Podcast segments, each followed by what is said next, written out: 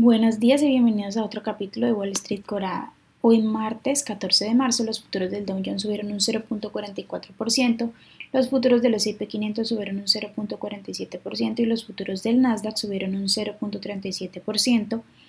mientras que los futuros del Bitcoin subieron un 2.18%. En el calendario económico de hoy, bueno, a las 8.30 am fue reportado el CPI, que estuvo en línea con la estimación del 0.4% y un 6% respecto al de hace un año.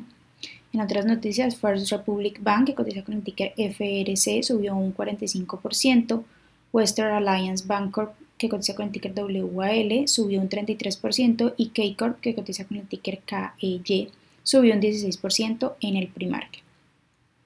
Las acciones de Credit Suisse, que cotiza con el ticker CS,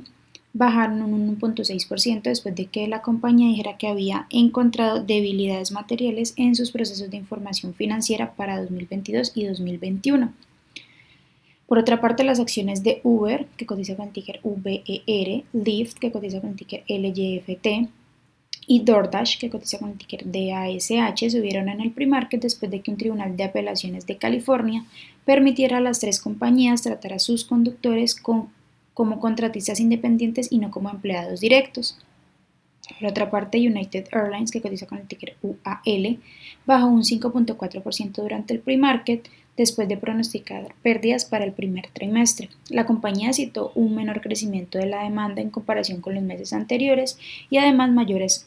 costos de combustible. Por otra parte, un fondo de pensiones ha presentado una demanda colectiva contra Agmen, que cotiza con el ticker AMGN, acusando a la compañía de adeudar más de 10 mil millones de dólares en impuestos atrasados e intereses y de ocultar además información a sus inversores. Las acciones que tenemos hoy con proyección bullish son Einos, que cotiza con el ticker AIMD y ha subido más de un 68%, First Republic Bank, que cotiza con el ticker FRC y ha subido más de un 64%, y también PanWest Bank, que cotiza con el ticker PACW y ha subido más de un 52%, mientras que las acciones que tenemos con predicción bearish son HeatLab, que cotiza con el ticker GTBL y ha bajado más de un 30%, Ogyo Pharma, que cotiza con el ticker OKYO y ha bajado más de un 24%, y por último, OnBio Biosense, que cotiza con el ticker INVO y ha bajado más de un 23%. Esas son las noticias hoy que tenemos justo antes de que abra el mercado. Muchas gracias por acompañarnos. Les recuerdo que pueden encontrarnos en todas nuestras redes sociales como arroba y además visitar nuestra página web www.spanglishtrades.com para que no se pierdan ninguna noticia ni actualización del mundo de la bolsa de valores, por supuesto como siempre en español. Gracias por acompañarnos y los esperamos mañana en otro capítulo de Wall Street Colada.